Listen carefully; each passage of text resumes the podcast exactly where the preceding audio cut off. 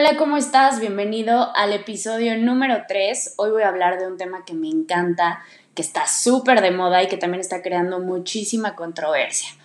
Vamos a platicar el día de hoy acerca de las proteínas en polvo. Vamos a hablar de las proteínas veganas, de las proteínas de suero de leche, de las proteínas de carne, pero también pues vamos a hablar obviamente cómo utilizarlas, en qué te debes de fijar, quién debería de tomar proteína en polvo. Entonces también vamos a ir rompiendo muchos mitos acerca de este tema.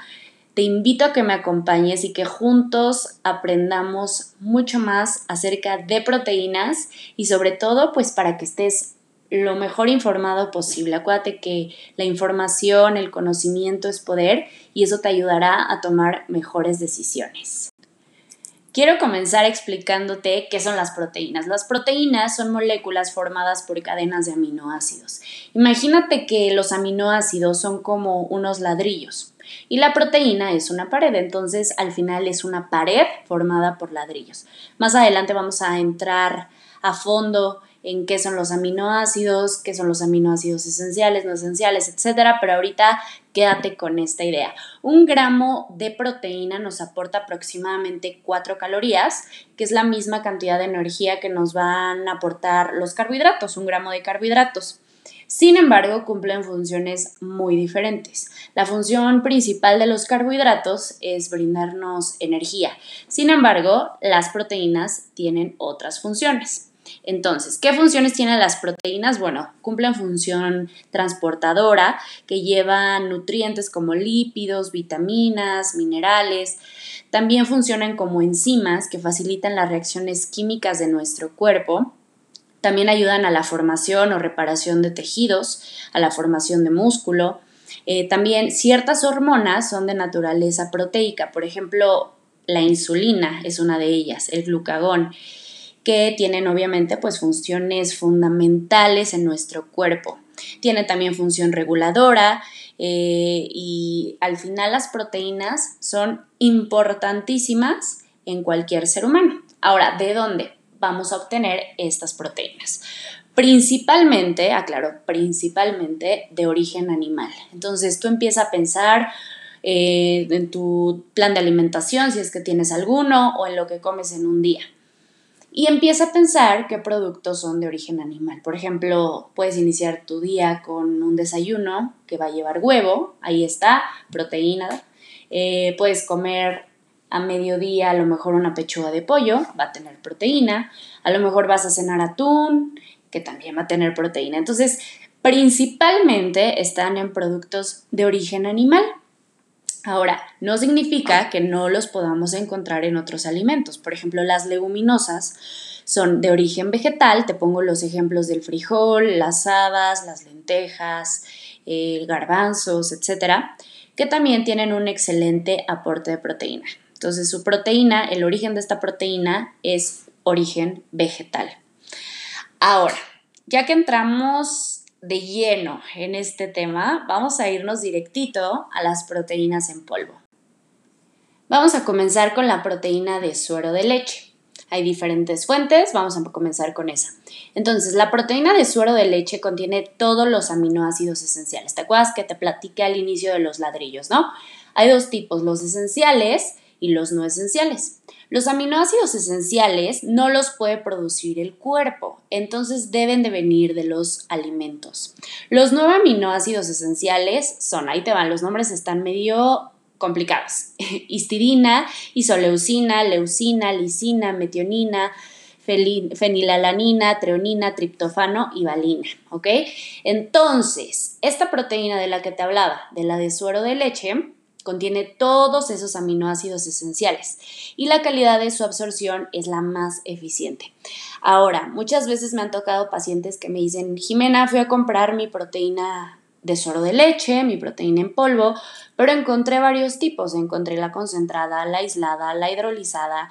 No entiendo las diferencias. Explícame porque pues yo pensé que solo había una. Entonces, la concentrada significa que 80% de su composición va a ser proteína y aproximadamente 20%, que es el restante, va a ser grasa y azúcar.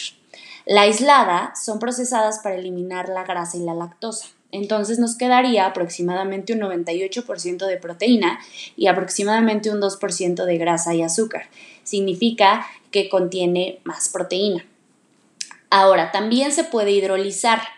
¿Y qué significa eso? Que se van a liberar los alérgenos del 2% que te hablé de la aislada y se va a absorber aún mejor. O sea, se vuelve todavía más pura y se digiere muchísimo mejor. Entonces, esa es la diferencia para que lo tomes en cuenta.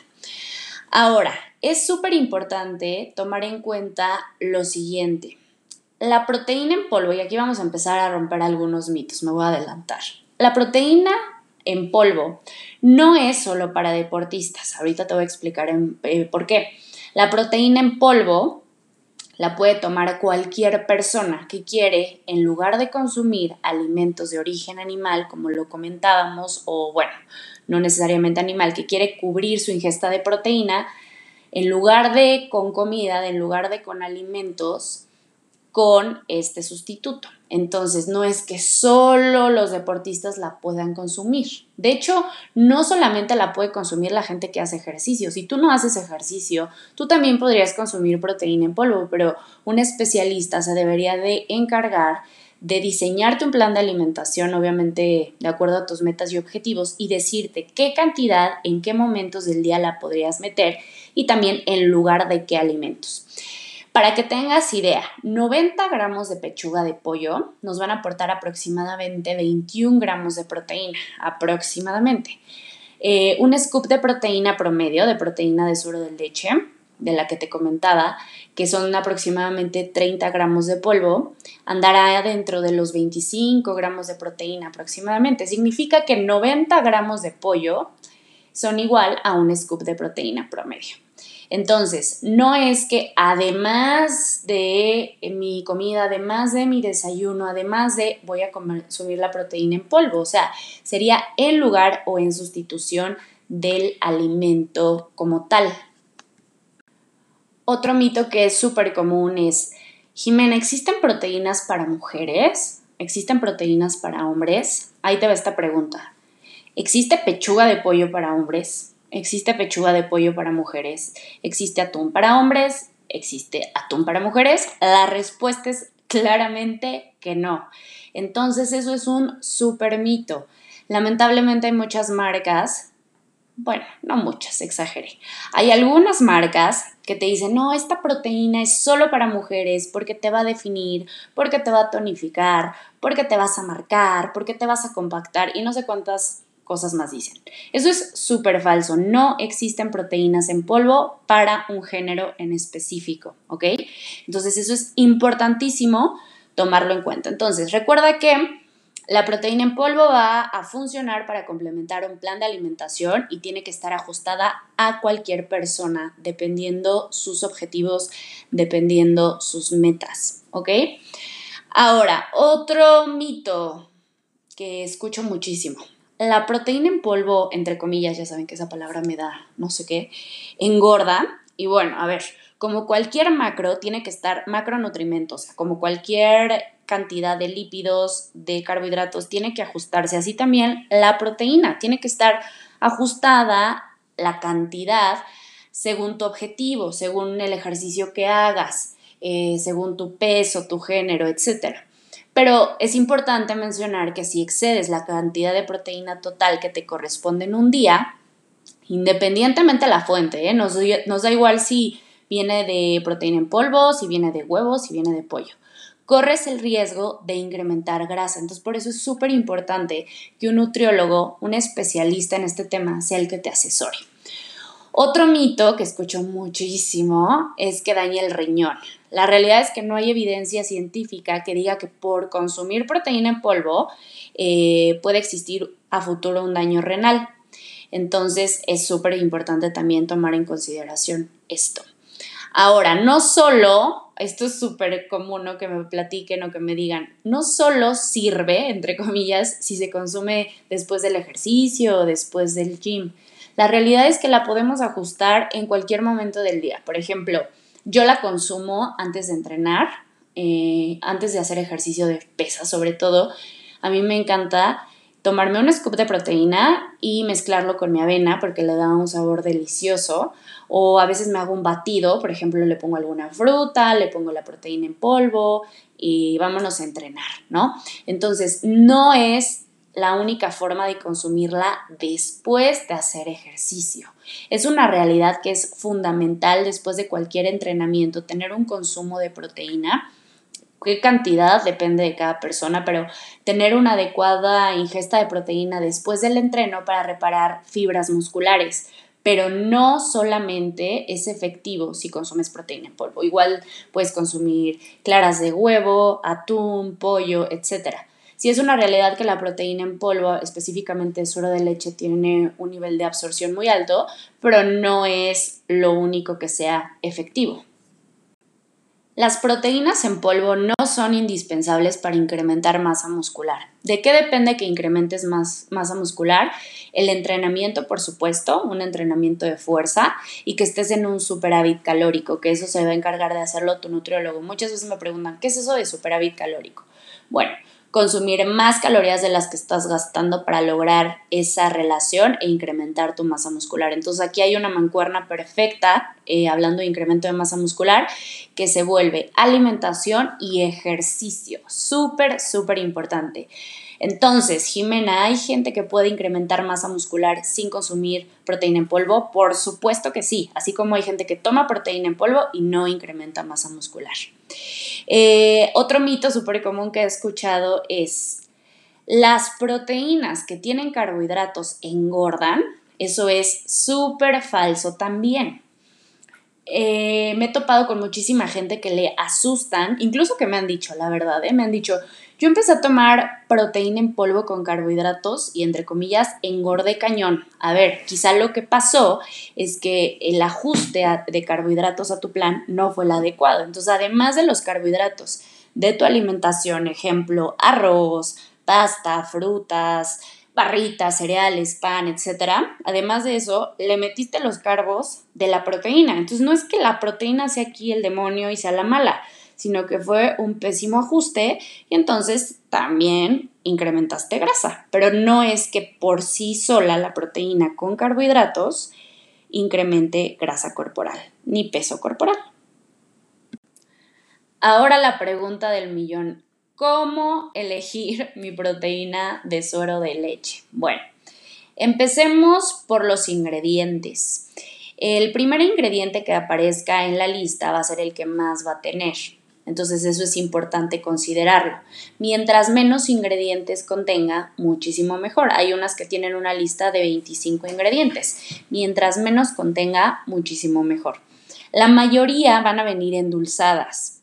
Esto, por esta razón, bueno, pues sí, o sea, a mí me parece delicioso tomarme un batido de proteína sabor, no sé, vainilla, chocolate, cookies and cream, es delicioso. Obviamente, pues van a venir con saborizantes y endulzantes. Yo lo que les recomiendo es que se fijen que de preferencia tengan un, tenga un endulzante, un edulcorante más natural como lo es stevia. Traten de evitar los que tengan sucralosa o cualquier edulcorante artificial. Entonces, stevia es una muy buena opción. Asegúrate que los ingredientes que contenga en esa lista sean de calidad. Por ejemplo, hay unas que traen cacao, que pues la mayoría son sabor eh, con chocolate, matcha. Ahorita también ya están sacando esa, que el matcha, acuérdate que es un súper antioxidante. Vainilla también. Hay unas que tienen enzimas digestivas, lo cual va a facilitar la digestión. Entonces, a mí no me encanta el satanizar y decirte, bueno, si tu proteína en polvo tiene sucralosa, no la consumas. Acuérdate que también depende mucho la frecuencia de uso, la cantidad y qué tan limpio estés comiendo eh, en tu día a día. Me refiero a, si tu alimentación es súper limpia, limpia me refiero a casi nada de procesados y casi nada de alimentos industrializados, bueno, entonces date ese chance de consumir esa proteína y pues un poquito más procesada no pasa nada. Esa es mi forma de ver las cosas porque yo no soy una persona radical, yo así lo manejo. Prácticamente todas mis comidas del día son limpias, o sea, no contienen nada de alimentos industrializados. A lo mejor usaré una miel maple light o algo así de repente y las proteínas en polvo. Entonces, yo sí me doy ese chance y ese lujo, por así decirlo, de consumir eh, algún edulcorante ahí o algún endulzante medio artificial en las proteínas en polvo, etc. Pero si tú estás en una onda de que quieras limpiar todavía más tu alimentación, pues asegúrate de eso, de que todos los ingredientes sean de buena calidad y sean limpios, naturales, que sean cosas que conoces, como te digo, cacao, enzimas digestivas, stevia. Entonces, esa sería mi recomendación a la hora de elegir una, proteína de suero de leche.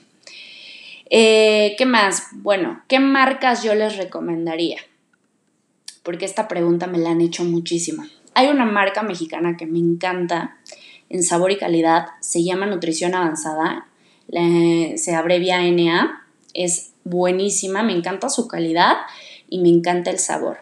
La proteína de Sasha Fitness también me parece de muy, muy, muy buena calidad. El sabor, o al menos la, la, opción que yo he probado, que es la de crema de cacahuate, es deliciosa y me parece que los demás sabores también están riquísimos. Y la otra proteína que yo les recomendaría sería la ON, que también me encanta y la encuentran en más lugares, también de precios más accesible. Entonces, esas tres marcas son como mis favoritas de suero de leche.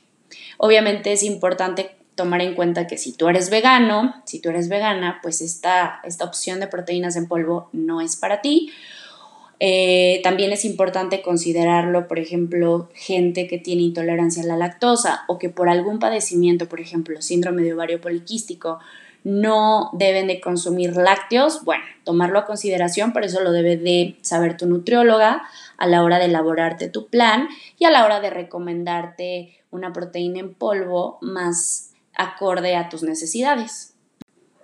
Vamos a pasar ahora a las proteínas veganas que me parecen una excelente opción para todas aquellas personas que no pueden consumir suero de leche por las razones que ya mencioné anteriormente o personas, bueno, que obviamente son veganas. Entonces, ahorita en el mercado hay varias opciones, hay muchas más que antes y opciones muy buenas, que más adelante les voy a, a mencionar algunas que les recomiendo. Tengo algunos pacientes que son veganos otros pacientes que al menos 80% de su alimentación es de origen vegetal, entonces yo sí la verdad las suplemento, yo sí las llego a utilizar porque me parecen una gran, gran opción para darle variedad a sus platillos, para darle variedad a su plan de alimentación. Por ejemplo, les mando pancakes de avena con proteínas veganas y entonces ahí estamos cubriendo la ingesta de proteína que necesitan, por ejemplo, en ese tiempo de comida. Entonces a mí la verdad me parece una muy buena opción. No necesitas estar haciendo ejercicio para consumir una proteína vegana. Acuérdense que eso es súper importante, o sea, al igual que, que con la de suero de leche. Entonces simplemente se trata de ajustarla a un plan de alimentación adecuado para ti, nada más. Entonces, las proteínas de origen vegetal poseen un menor valor biológico que las animales, esa es una realidad, porque suelen ser deficientes en uno o más aminoácidos esenciales que ya hablamos al inicio. Entonces, estos aminoácidos que faltan se denominan limitantes. Entonces, acuérdense que para cualquier alimentación vegana es importantísimo acudir con un especialista. No se trata de que un día lo decido y ya, porque acuérdate que puede haber deficiencia de B12 entonces que es una vitamina que puede estar muy limitada en personas veganas. Sin embargo, bueno, es importantísimo que si vayas con un nutriólogo, independientemente que, bueno, para que te asesore en este cambio de alimentación, también, bueno, para que te enseñe el cómo hacer una proteína de alto valor biológico con una leguminosa y con un cereal y que esto esté ajustado a todo tu día, que no te estés quedando corto de proteína, que no compenses consumiendo más carbohidratos y grasas y que también te ayude a lograr tu objetivo. Si es que buscas algo estético, si es que buscas eh, o tienes un objetivo enfocado más en salud, de rendimiento, etc. Entonces, las proteínas veganas suelen fabricarse a base de proteínas de chícharo, de arroz, de soya. La proteína de chícharo es la más utilizada por su riqueza en BCAAs, que son los aminoácidos ramificados que eh, fomentan el desarrollo de masa muscular. Yo he probado varias proteínas veganas, he probado Falcon, he probado Sun Warrior y he probado mm, igual de nutrición avanzada la versión eh, vegana. Honestamente, a mí no me caen nada bien. No las digiero, me, me producen mucha inflamación, no las digiero bien, me producen gases. A mí me caen súper, súper mal las proteínas veganas. Yo las llegué a comprar y las llegué a consumir para probarlas, para probar el sabor. A mí no me encanta que tienden a ser como muy tierrosas, no se diluyen tan fácilmente como las de suero de leche, entonces a mí en textura, en sabor, no me gustan mucho y a mí me caen fatal. Entonces yo la verdad no soy para nada candidata a consumir una vegana. Sin embargo, bueno, pues yo te quiero dar información que te pueda servir, entonces te voy a recomendar mi top 3 de marcas de proteínas veganas. La número uno es Falcon. Es una marca que la verdad me gusta bastante, el sabor me gusta. Sin embargo, bueno, pues es importante considerar la textura, que no, se, no son comparables entre, bueno, más bien no son comparables con las de suero de leche. Son Warrior me encanta, es de súper, súper buena calidad, de sabor me parece buena, mejor y también, o sea, me, me fascina que puedas como preparar diferentes platillos y hacer tu plan de alimentación mucho más versátil. Y la otra que he consumido, que he probado, es la de NA, que también es de nutrición avanzada, que es muy buena, me pareció muy buena en sabor. Eh, sin embargo, bueno, en general a mí no me caen bien. Yo te recomiendo que compres las formas individuales de estas proteínas porque ya las venden más o menos venderán como 30, 40 gramos de forma individual. Entonces, ese sería mi consejo. ¿Cómo saber qué proteína consumir, no? Entonces, compra las porciones individuales y ve cuál te gusta más en cuanto a sabor. Número uno. Número dos, precio. Creo que es muy importante también. Y obviamente y no porque sea menos importante la calidad. Ahora, si a ti no te cae mala de suero de leche, honestamente, yo me quedaría con esa. Y nos vamos a la última proteína en polvo, que es la proteína de carne. Es una muy buena opción para la gente que es intolerante a la lactosa o que, bueno, simplemente no puede o no quiere consumir lactosa. Para la gente que a lo mejor ya probó las proteínas veganas y no le cayeron bien o no le gustaron. Es también una muy buena herramienta, contiene todos los aminoácidos esenciales y de la misma forma que con la proteína de suero de leche. Verificar los ingredientes, mientras menos contenga mucho mejor. Buscar que tenga edulcorantes, saborizantes naturales. La verdad es que yo no he probado proteínas a base de carne porque a mí la carne de res no me encanta. Entonces, nada más el pensar que es una proteína hecha a base de, de ese tipo de proteína, pues la verdad a mí no se me antoja. Sin embargo, es una muy buena herramienta para otras personas. Entonces, lo único que yo te recomiendo es que verifiques el tema de ingredientes. En cuanto a la etiqueta nutrimental, eh, aproximadamente andan como en 23, 25 gramos de proteína, hay unas que tienen más. Y de carbohidratos, acuérdate que no son malos, simplemente hay que adecuarlos a tu plan de alimentación. Entonces, ya para cerrar este tema y para generar una conclusión de este tema tan interesante que es proteína en polvo, pues me encantaría decirte que la proteína en polvo no es buena ni mala, todo depende, depende de su consumo, depende de su uso, de la calidad. Eh, realmente a mí me parece una herramienta muy útil para darle variedad al plan de alimentación, obviamente sin estar abusando. Yo recomendaría en promedio uno, dos scoops al día, obviamente, y repito constantemente, ajustándolo a tu plan de alimentación o quizá hay días donde no la consumas y que en lugar de haber consumido la proteína en polvo pudiste prepararte una cena a base de pechuga de pollo y que no pasa nada, ¿no? Darle variedad. A mí me encanta, por ejemplo, a mis pacientes que me dicen, Jimena, no me da nada de hambre en la cena, ¿qué hago? Bueno, pues un batido de proteína se me hace practiquísimo, les encanta en sabor y es una opción súper práctica. O la gente que llega súper cansada de trabajar entre semana y me dicen, o sea, nada más de pensar emprender la estufa, prepararme un pollo, prepararme un pescado, nada más de pensarlo, me da muchísima, muchísima flojera. Entonces, bueno, pues son unos muy buenos candidatos para en ese momento eh, acoplar un batido de proteína o algo así mucho más rápido. Honestamente, a mí me encanta, como ya te mencioné, antes de hacer ejercicio, me parece una opción muy práctica, rica, la digiero muy rápido, Pero bueno, pues aquí es donde entra esta parte de personalizar el tratamiento. No es que algo esté bien, no es que algo esté mal, no es que haya una verdad absoluta. Depende muchísimo de cada persona. Entonces yo te invito a que con esta información pues puedas tomar una decisión más enfocada a tus metas, a tus objetivos y obviamente, bueno, pues acompañado de la mano de un experto. Gracias por haberme acompañado en este episodio número 3. Espero haya sido de gran ayuda para ti, que hayas aclarado dudas, preguntas. Eh, en mis redes sociales para estar al día con la información que subo, que te comparto desde recetas hasta motivación, que es en Instagram Jimena Hernández Nutrióloga y en Facebook igual.